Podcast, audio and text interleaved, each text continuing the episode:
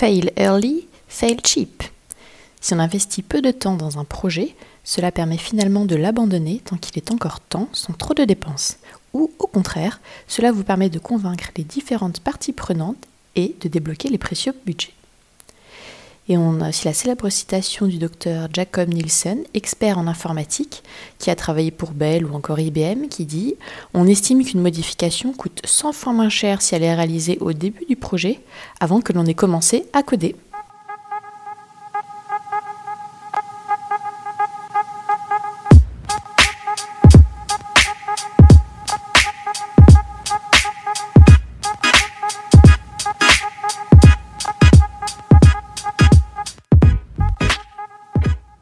Bonjour et bienvenue dans un nouvel épisode de la Minute Management, votre dose hebdomadaire d'astuces, de critiques de livres, d'analyses, de méthodes ou encore d'interviews sur la productivité.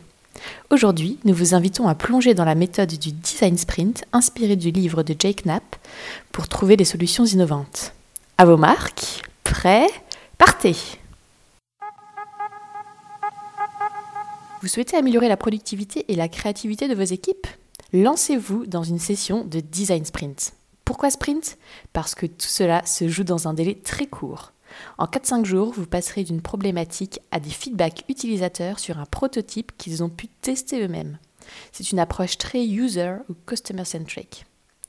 Jake Knapp a développé cette méthode suite à ses expériences chez Google Ventures où il a notamment été en charge de développer de nouvelles idées avec ses équipes.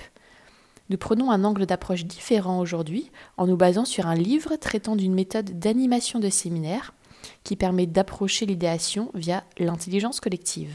Je vous ai perdu là, non? Allez, suivez-nous, c'est simple. Le principe est de travailler en groupe, en atelier, pour trouver de nouvelles idées à une problématique commune. Dans son livre Sprint How to Solve Big Problems and Test New Ideas in Just Five Days, qui est paru en 2007, Jake Knapp résume sa méthode.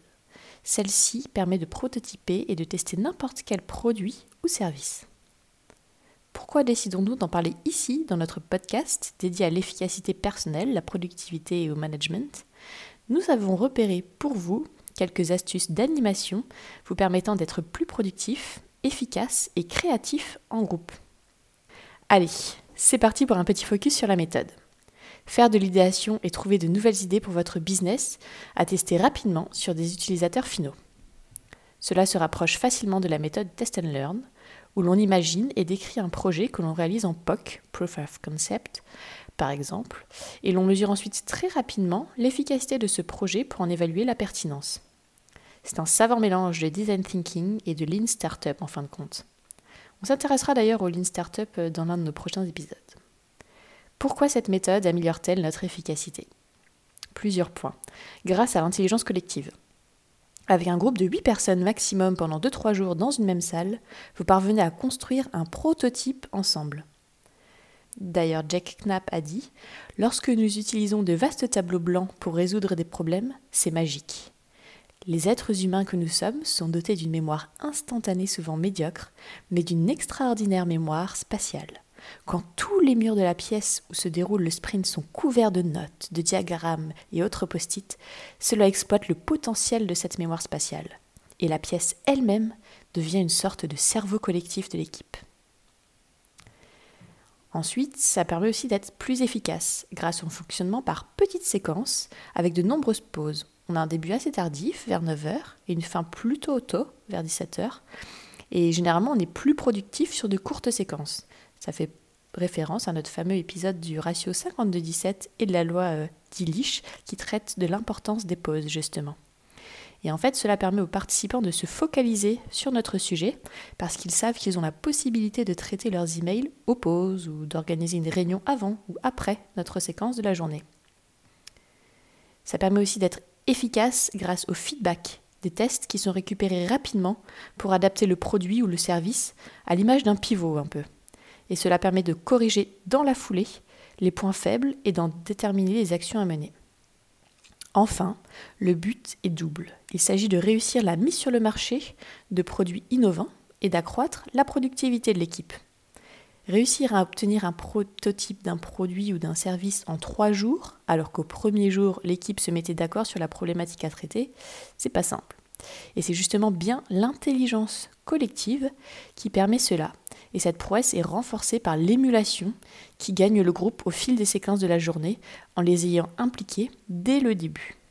Les participants se sentent ainsi plus investis et responsables de la solution qui sera trouvée.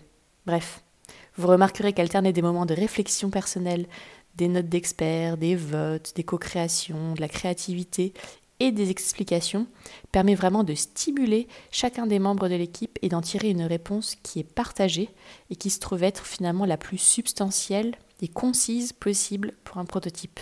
Que demander de plus finalement? Merci à tous d'avoir écouté notre épisode de la Minute Management consacré à une méthode d'animation d'équipe améliorant l'efficacité qui est décrite dans un livre pour trouver des solutions innovantes de manière efficace.